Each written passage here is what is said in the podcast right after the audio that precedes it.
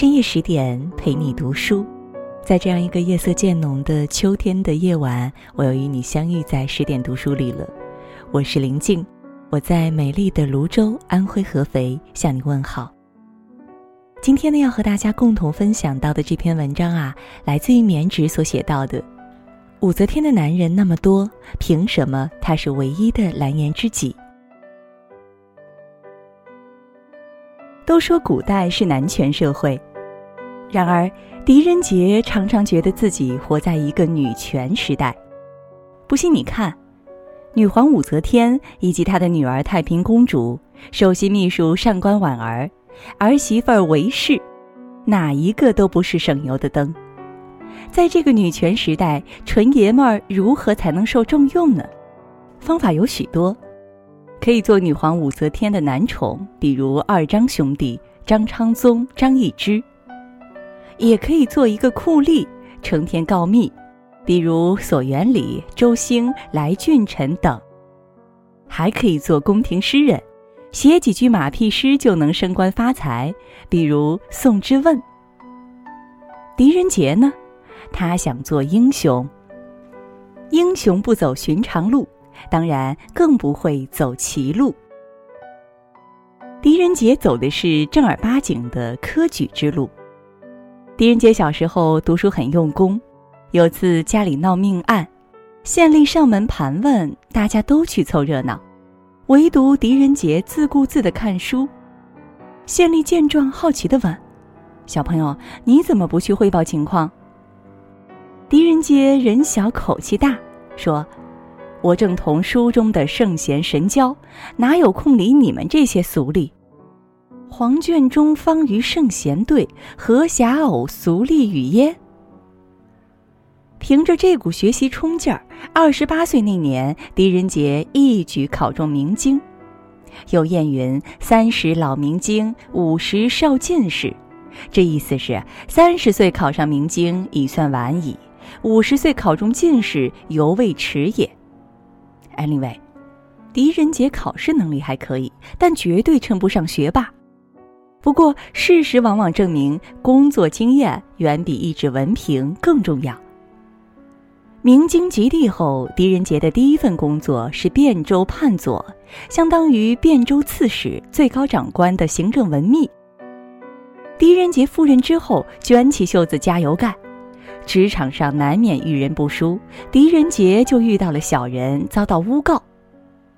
在当时啊，朝廷每隔几年就会派京官到地方上考察干部，这种起到纪检监察作用的京官有个特殊的称谓——处置使。这一年，处置使是工部尚书阎立本。阎立本不仅是大官，还是大画家。其代表作《步辇图》如今还在故宫博物院高悬着呢。阎立本也是建筑设计师，一手设计了大明宫。多亏小人的诬告，让阎立本盯紧了狄仁杰。这一盯，阎立本发现狄仁杰压根不存在什么王法问题，而且是个人才。回京以后，阎立本向唐高宗汇报工作，赞狄仁杰是沧海遗珠。这样的人才，朝廷得使劲用啊！狄仁杰遂受命为并州法曹参军。并州是龙兴之所，当年唐高祖李渊起兵于此。并州也是狄仁杰的老家。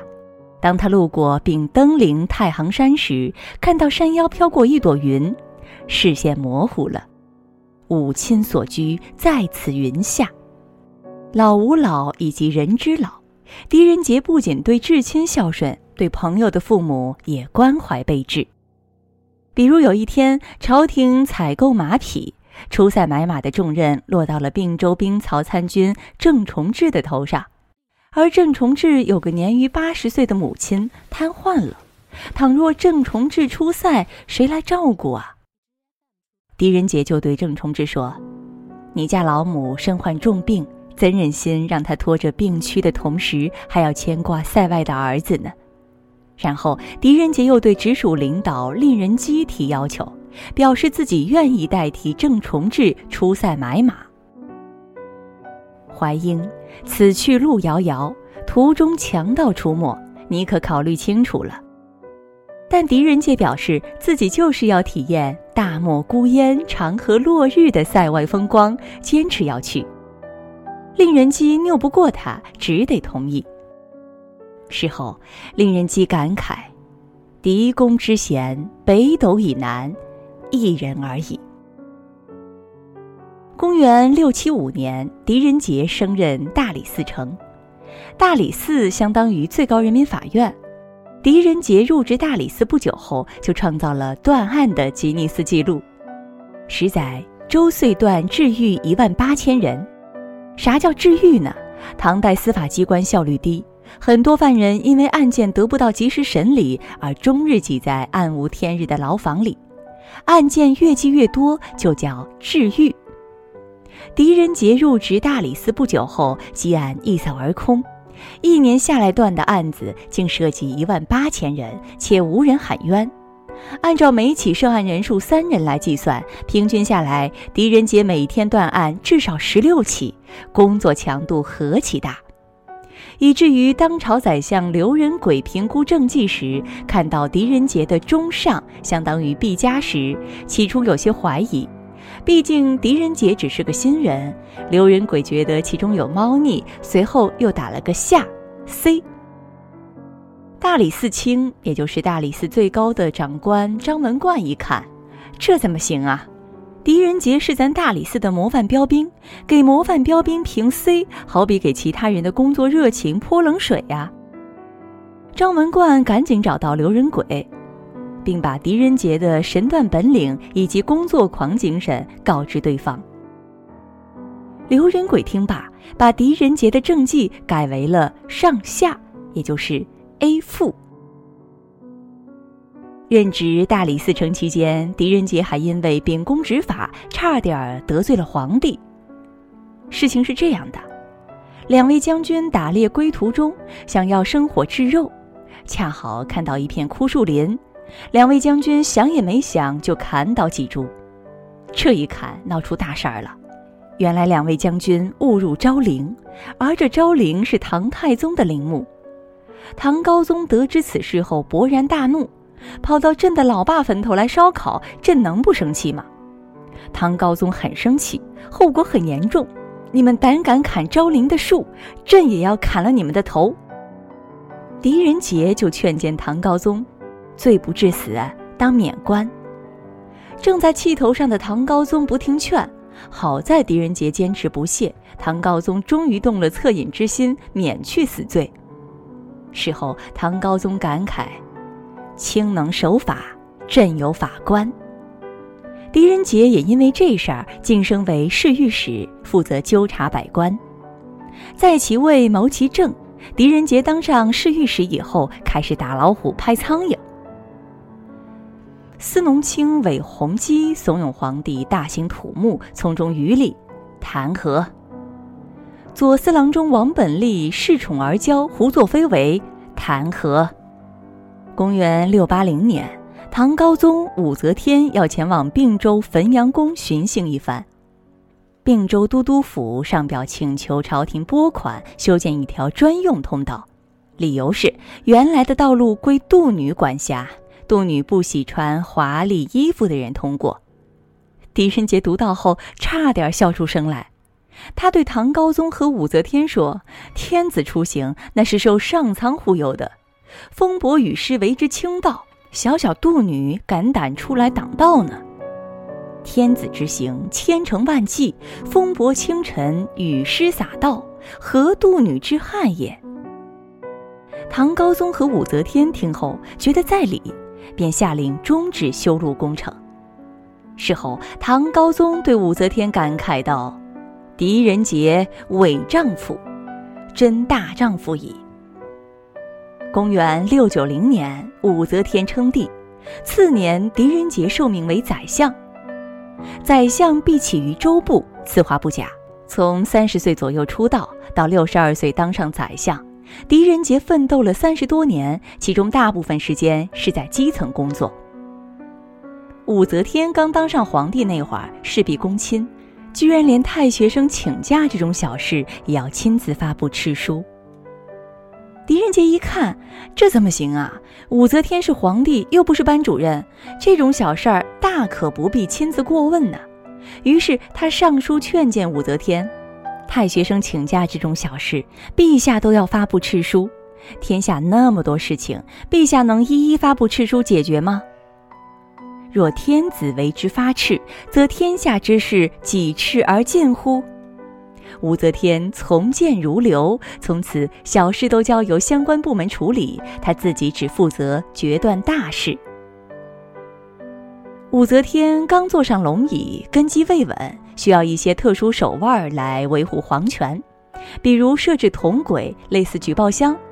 它有四个口，分别叫延恩、召见、申冤、通玄。告密者把举报信从口中投入，铜轨只有一把钥匙，握在武则天的手中。这个具有科技含量的铜轨，发明者叫于宝家。讽刺的是，于宝家发明的铜轨，却把他送上了死路。有位叫索元礼的胡人，向铜轨里边投了举报信。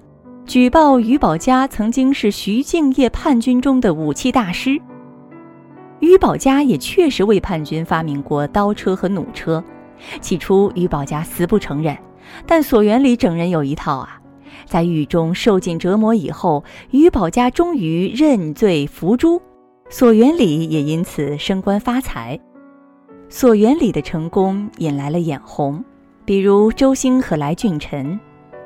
这两位后来都成了臭名昭著的酷吏，其中有以来俊臣为甚。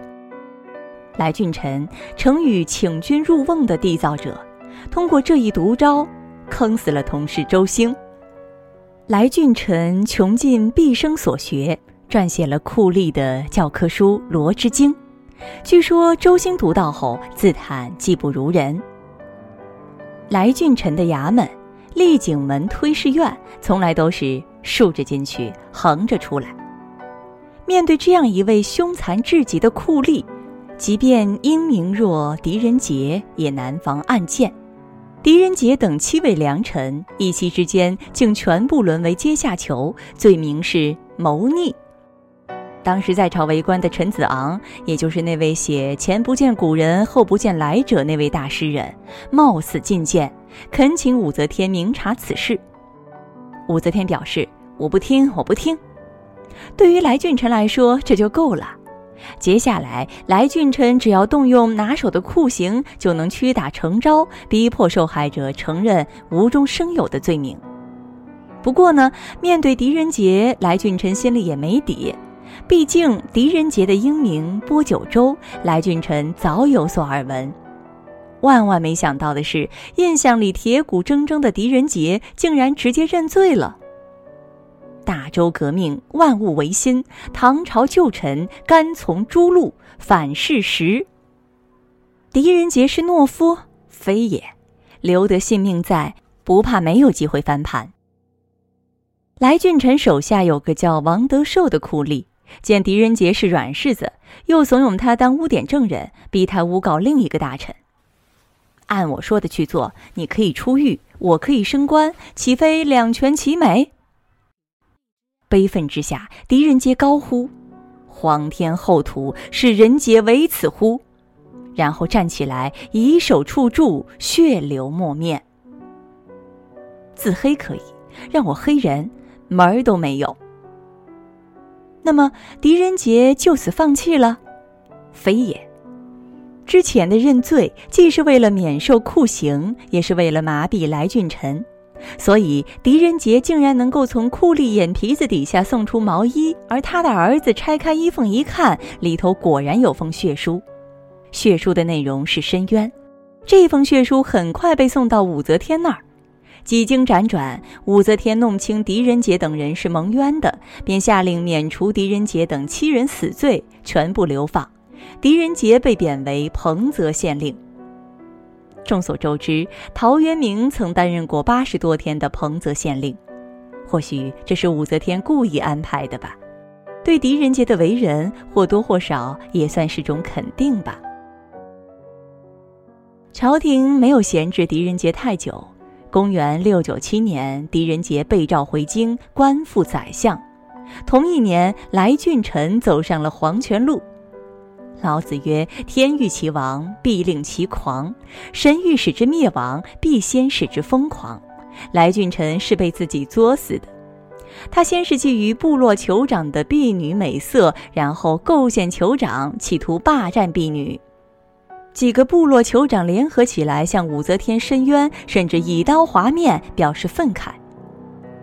虽然这些举动很过分，但武则天还能忍耐。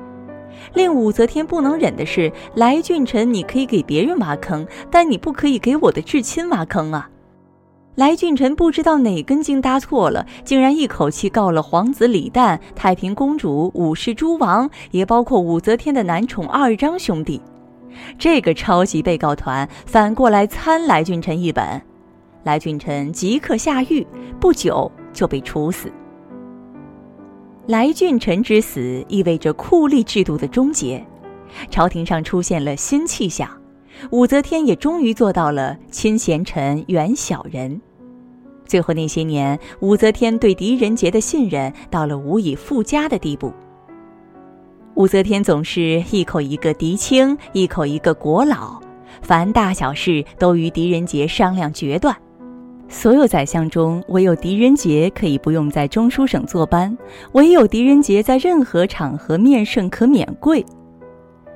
狄仁杰也没有愧对武则天的这份信任，他兢兢业业，举贤不避亲仇。当年契丹猛将李凯固投降，狄仁杰力保李凯固不死。而狄仁杰此举无意间为大唐续命了一个半世纪，因为李凯固有个外甥，大大的有名，叫李光弼，是日后与郭子仪合力荡平安史之乱的猛人。狄仁杰不仅给大唐预留了将星，还给大唐培养了张柬之、姚崇、宋璟等一批治世能臣，时人赞曰：“天下桃李，悉在宫门矣。”公元七百年的光棍节，狄仁杰仙逝，武则天大呼朝堂空也，并下令退朝三日以祭哀思。三百年后，大文豪范仲淹不远千里来到彭泽县的狄仁杰祠堂前，并心怀崇敬地写下了《唐狄良公碑》。范仲淹还写过一篇《严先生祠堂记》，其中有句。用于狄公身上同样合适。云山苍苍，江水泱泱，先生之风，山高水长。以前啊，只知道敌人。